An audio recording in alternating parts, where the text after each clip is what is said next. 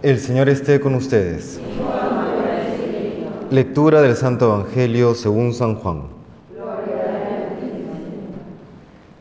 En aquel tiempo dijo Jesús a sus discípulos, Yo soy la vid verdadera y mi Padre es el labrador. A todo sarmiento mío que no da fruto lo arranca, y a todo el que da fruto lo poda para que dé más fruto. Vosotros ya estáis limpios por las palabras que os he hablado. Permaneced en mí y yo en vosotros. Como el sarmiento no puede dar fruto por sí si no permanece en la vid, así tampoco vosotros si no permanecéis en mí.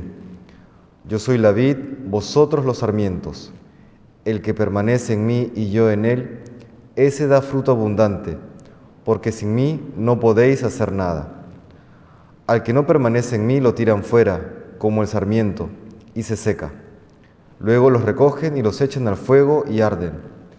Si permanecéis en mí y mis palabras permanecen en vosotros, pediréis lo que deseáis y se realizará. Con esto recibe gloria mi Padre, con que deis fruto abundante. Así seréis discípulos míos. Palabra del Señor.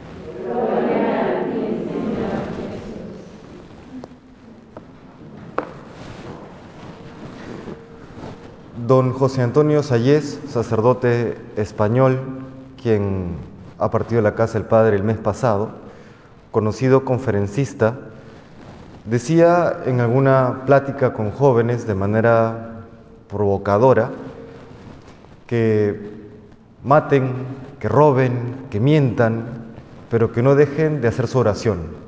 Y después completaba, porque si oran, ya no, ya no matarán, ya no robarán, ya no mentirán. de manera interesante lo planteaba. ¿no? Decía él pues que la oración era aquello que nos mantenía unidos al Señor y que este mantenernos unidos a Él nos va purificando, nos va santificando, nos va llevando por el buen camino, por el camino hacia el cielo.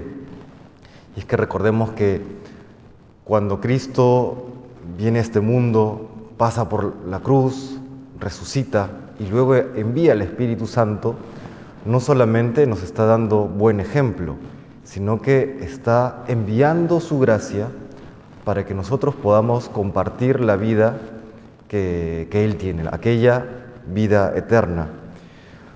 Permanezcamos en Él es la manera de, a través de la oración de los sacramentos, es la manera de, de ir dando fruto, de dar fruto en el tiempo porque hay un fruto. Humanamente hablando, el ser humano puede hacer varias cosas, muchas cosas, pero desde la perspectiva sobrenatural, desde la perspectiva divina, el ser humano se encuentra muy, muy limitado, casi, casi totalmente limitado. Limitado para aquello que es eterno, limitado para aquello que permanece. Pensemos, por ejemplo, hagamos un, esfuerzo eh, o un ejercicio mental juntemos a todos los seres vivos actualmente en el planeta Tierra. Por más que nos esforcemos, no conseguiríamos que uno viva para siempre. No lo conseguiríamos. No conseguiríamos que uno sobre la faz de la Tierra, así todos nos pongamos de acuerdo y pongamos el máximo de nuestro esfuerzo, viva para siempre. No lo podemos hacer. Solamente con el poder de Jesucristo, con su gracia, con la promesa que Él nos ha dado, podemos acceder a la vida eterna aquello que parece ya desde el cristianismo más o menos común hablar, ¿no? que, llegamos al cielo, que, somos salvados, es realmente una, una novedad absoluta. Nosotros no podemos hacer nada sin Cristo. Nosotros no podemos hacer nada si nos apartamos de Él. Por eso tenemos que estar unidos a Él a través de la oración, de los sacramentos, formando también nuestra, nuestra mente en la doctrina cristiana, porque hoy quizás es uno de los mayores riesgos eh, eh, para, para, el cristiano, el, aunque tiene buena intención, luego cómo, cómo seguir por la vida cristiana, cómo seguir por el camino de Cristo, pues comienza, o ya comenzó hace mucho tiempo, aquella confusión que nos lleva por el camino errado.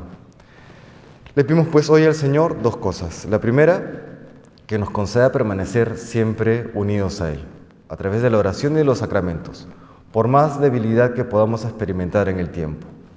Y lo segundo, que permaneciendo en Él nos conceda aquello, aquellos frutos de vida eterna, que nos conceda luego poder fructificar en buenas obras, para que cuando Dios nos llame a su presencia, cuando Él lo quiera, podamos llegar con, con aquellas manos llenas de nuestro esfuerzo, de nuestras obras de caridad, que siempre serán insuficientes para entrar al reino de los cielos. Todos entramos por misericordia, pero podremos decirle por lo menos al Señor, Señor, con el tiempo que me diste, me esforcé al máximo, con mis fragilidades, con mis altibajos, pero me ofrecí al máximo que pude y aquí te ofrezco estos, estos dones que he preparado para ti. Que el Señor nos bendiga y nos conceda estas gracias que hoy le pedimos.